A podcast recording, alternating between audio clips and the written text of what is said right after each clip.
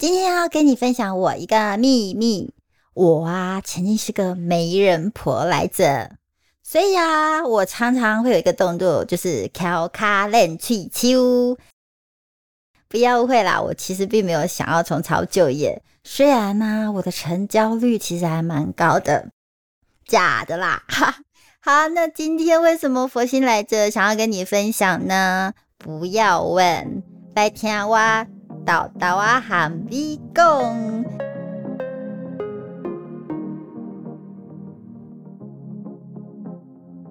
前几天呢，我去上了一个课程，那过程中遇到了我之前创办的一个群组，里面呢有一个男生，在这个群组里头是由我这个班主，也就是我这个媒人婆来跟大家媒合对象的。因为呀，听说媒人婆红包非常的好赚，可惜呀，我什么都没有赚到，只赚到了心酸，跟赔了我的青春岁月。也因此如此，忽然让我想起了，哎，其实异性之间应该如何追求这件事，好像也是蛮重要的吼。最近呢，我常看到一些活动的讯息啊，比方我的手机啊或电脑里头啊，常常会跳出一些交友的软体广告啊，或者是电脑的网页，都会看到有一些相关的课程啊，或者是活动啊，主题就类似，嗯，教你如何成为情场高手，单身狗如何脱单，怎么约妹，约出来要聊什么，女人到底想什么？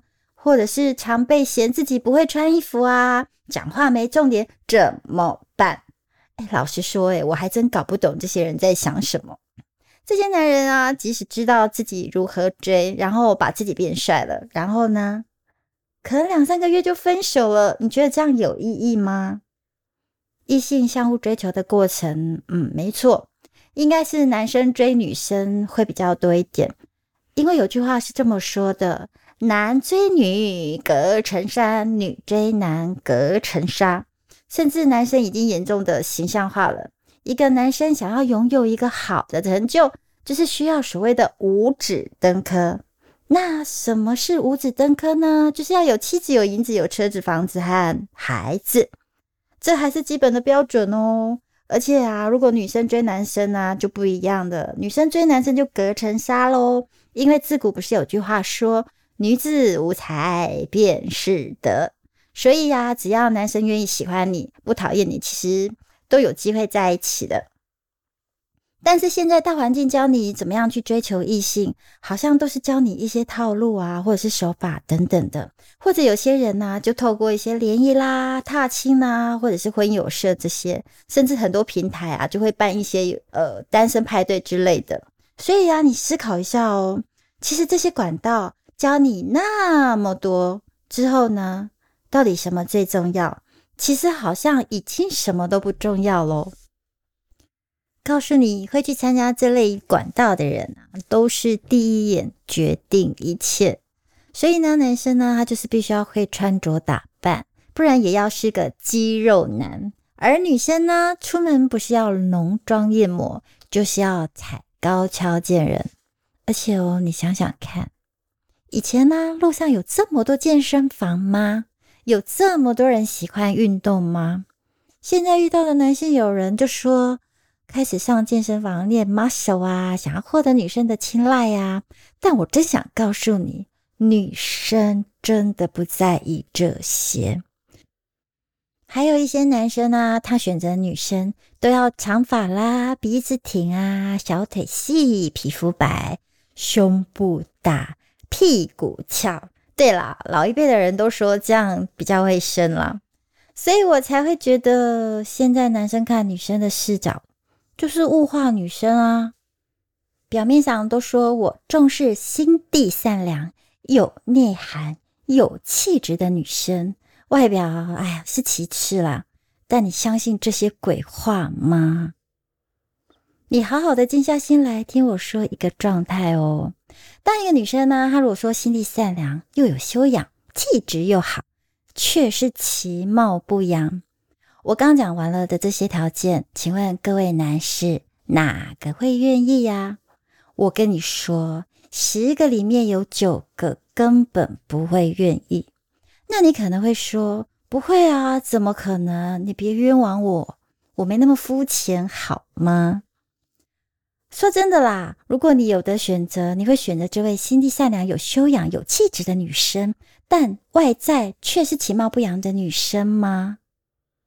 这个答案你现在不用告诉我，因为这只是我目前所观察到的一个短暂结论，导致现在的社会呢，必须要让很多女生去花大钱去整形或保养，因为啊，这位女孩她可能真的是很心地善良。有气质又有修养，只是没有符合男人你们所要的外形与外在。如果你是男人，你说说，这样子对女生公平吗？毕竟台湾大环境还是大男人主义，依照上述的问题，导致的女生们认为这样子可以遇到一个好男人，这样随随便便就可以钓到凯子，什么气质内涵根本不重要。也因为这样。导致这社会的男女关系越来越扭曲和快速崩解。结婚后呢，没多久发现根本无法过生活，花瓶啊看久了还是会腻啊。好多新闻不是都是这样报道吗？说整形妹嫁给富二代啊，后来生出来的孩子丑八怪，怀疑这老婆啊在外面是不是跟小王偷生，是不是？所以，就像我前几集讨论到的，大家到底是要眼目短暂、刺激的恋爱，还是要经营长久的感情？讲到这里，我想到一个网络的视频内容呢，我大概来演一下。呃，老婆，下辈子投胎要是能选择性别的话，你还会做女人吗？不要，做女人太不容易啦。也是吼。一个月流水七天不死，而且还得生孩子。你说的这些都只是皮毛而已。你看嘛，女人待在家呢，说你是个大妈；女人不在家又说你败家；女人不赚钱又说你是花瓶；女人会赚钱呢，就说不行。这种女人她不顾家，老公要求你貌美如花，孩子又要要求你陪陪他，社会还提倡你要自己赚钱给自己花。另外，你还得上得了厅堂，下得了厨房，混得了职场，打得过流氓，在外面要时时刻刻让老公有面子，还得适应婆家的一切，而且在老公面前呢，要像女儿一样乖巧，还要像妈一样伺候他，而且他还做不到像儿子一样听话。嗯，你们女人是挺难的。而且呀，在老公面前呢，你要做个美人；在孩子面前呢，你要做个超人。在公婆面前呢，你要做个佣人；在父母面前呢，你要做个铁人；在朋友面前呢，你要做个人上人，而且你还得客串一下盲人，就怕混了大半辈子，你还得外不是人呐。所以你选择的话，你要做女人吗？好喽，我的小剧场结束啦。说到这，你说说，你要做男人还是女人呢？这样要求的男人，请问你也可以做到在家相夫教子，出门像富豪弟子，在床上很会播撒种子吗？如果你不行，那你又如何要求女生呢？像我啊，有好多位男性的友人啊，他婚友社啊、联社参加了 N 百次，花了他许多的积蓄和时间，但重点来了。照道理，这么殷勤去参加这些交友的活动，机会应该比别人多，而且他是有钱的哦。那为何他们到现在还是没有遇到对的人呢？当然，有些男生很厉害啦，可能也有很多的套路。口才好的，他就用口才攻势，比方说会跟女生说：“我这辈子只要你一个。”这时我心里都会有一个小剧场。那就是，如果你下次再遇到你带不同的女生时，我想你应该是死而复生了吧？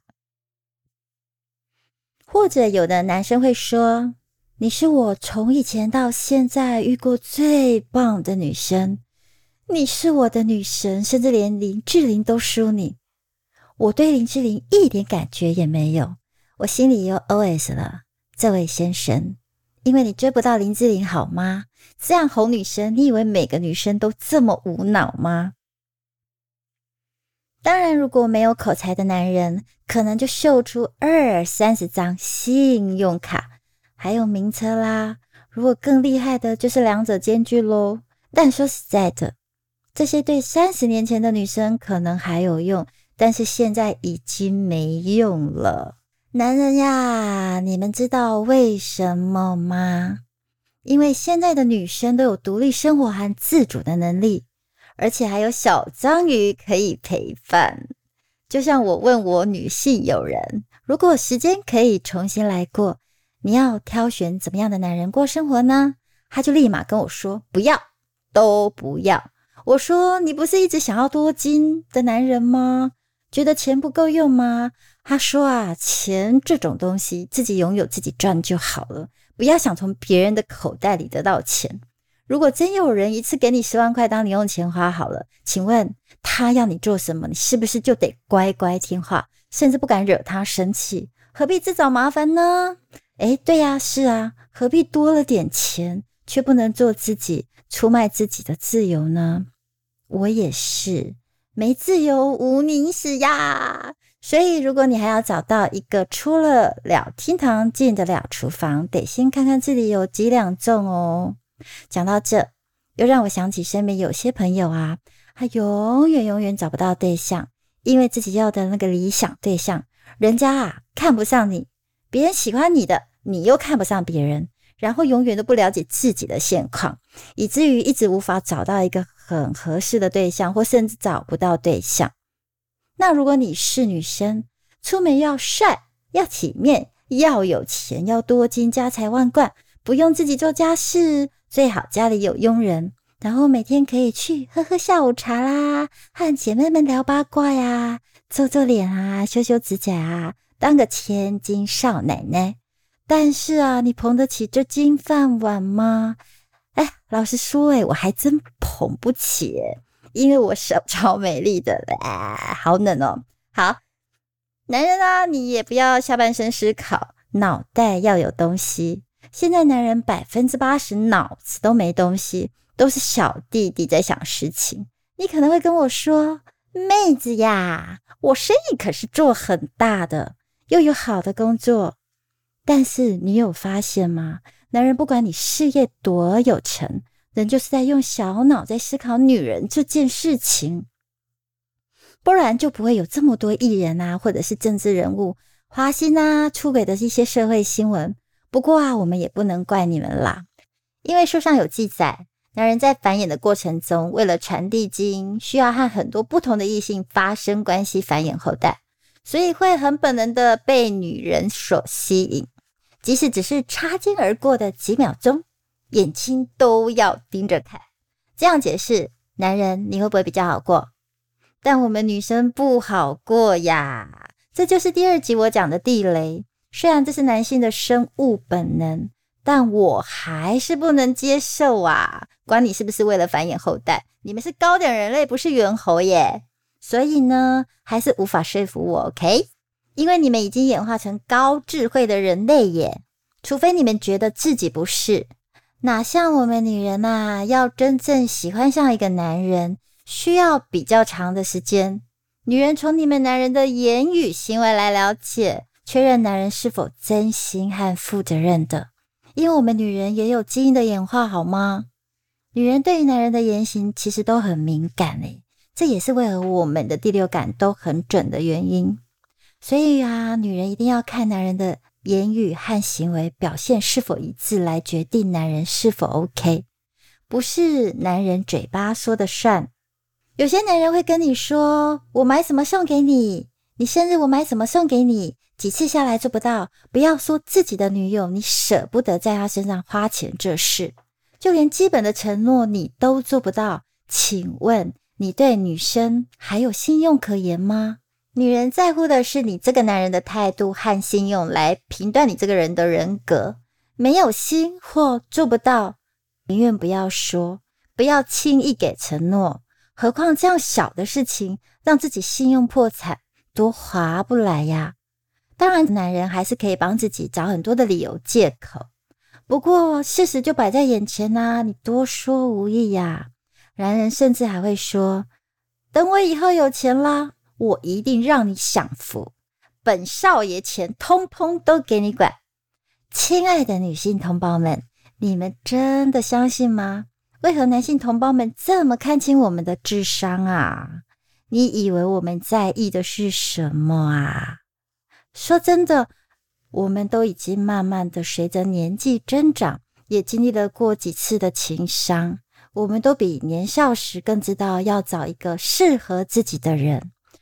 但是我们总是拿着自己的择偶清单去寻找对象，就像我前面说的，太多的一些外在商业的一些行销手法，它扭曲了每一个人的爱情观，总是要外形较好，工作收入不差，一堆外在的条件。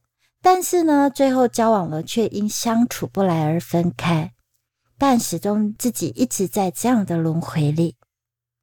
到底出了什么问题？老是遇不到对的人，只因为我们择偶常常停留在外在的条件呐，长相、身材、气质、学历、家世、工作、头衔、财力这些，甚至只在意当下恋爱的感觉，而不由自主的被吸引。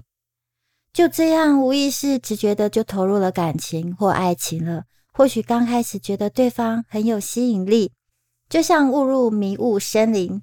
等到迷雾散开，哎，怎么发现眼前的景物和自己的想象差很大，也成为感情变质的原因喽。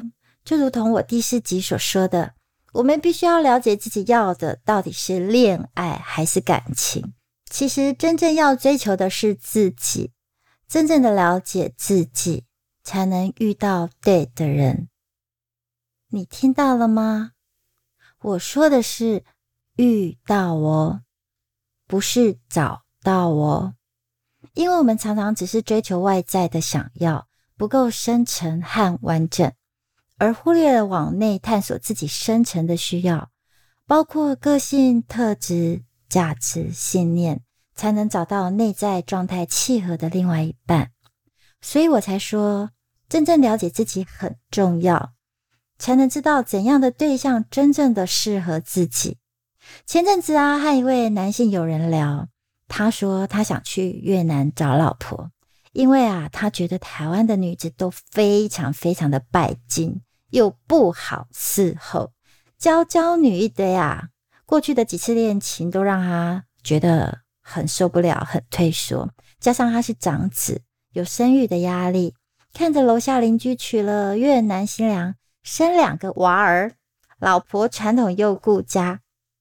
每天在家相夫教子，娶外籍新娘也没有什么不好啊，所以他就决定退而求其次的去越南找个老婆。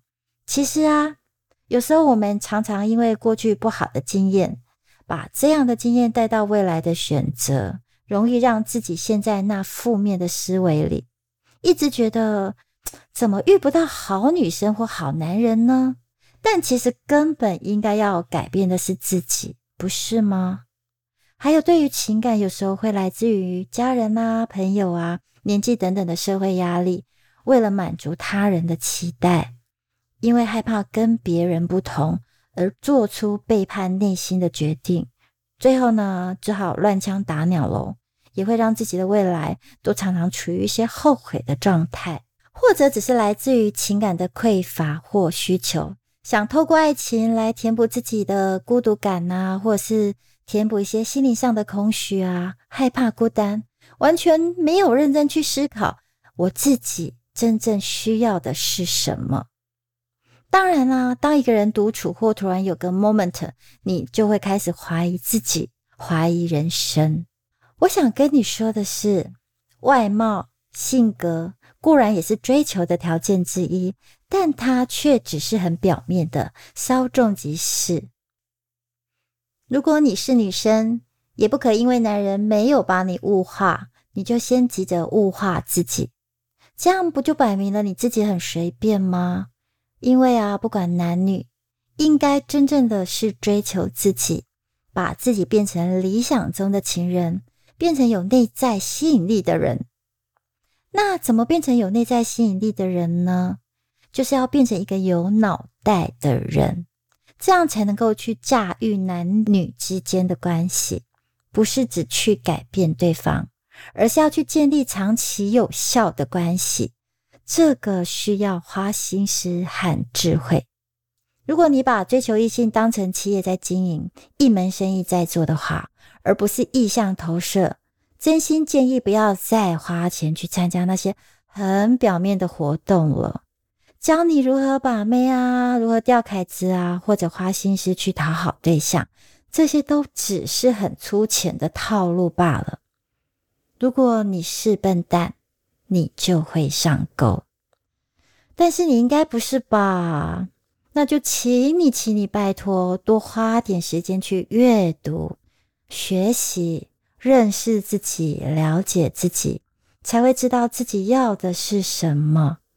就像我 podcast 的第一集内容那样的去了解自己，又或者你可以去参加一些有内涵的活动啊，去陶冶心智，让自己的心真的真的可以静下来。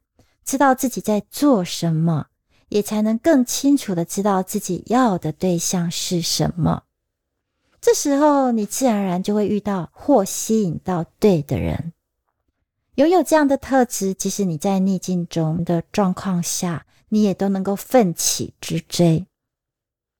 这样就可以把自己变得更好，不需要刻意再去找。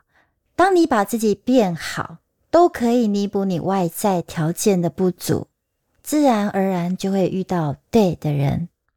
当然，若加上你有不错的外在，那就更不用担心遇不到对的人。最后，我要跟你分享的总结，第一句话是：如果你单纯的追求恋情，你只会得到简单的一段愉悦，因为快感只有一下子。第二句话是。如果你想要真正的感情，你就该把自己好好的爱一次。因为我前面有提到，你懂得爱自己，就懂得如何爱人，也会遇到对的人。那你到底想要一下子还是一辈子呢？就请你用用你的大脑思考一下喽。如果喜欢我今天的分享，欢迎你关注、订阅及分享我的二三事。也替我打打气，请我喝杯咖啡哟。我是 J J，期待下次遇见喽，拜拜。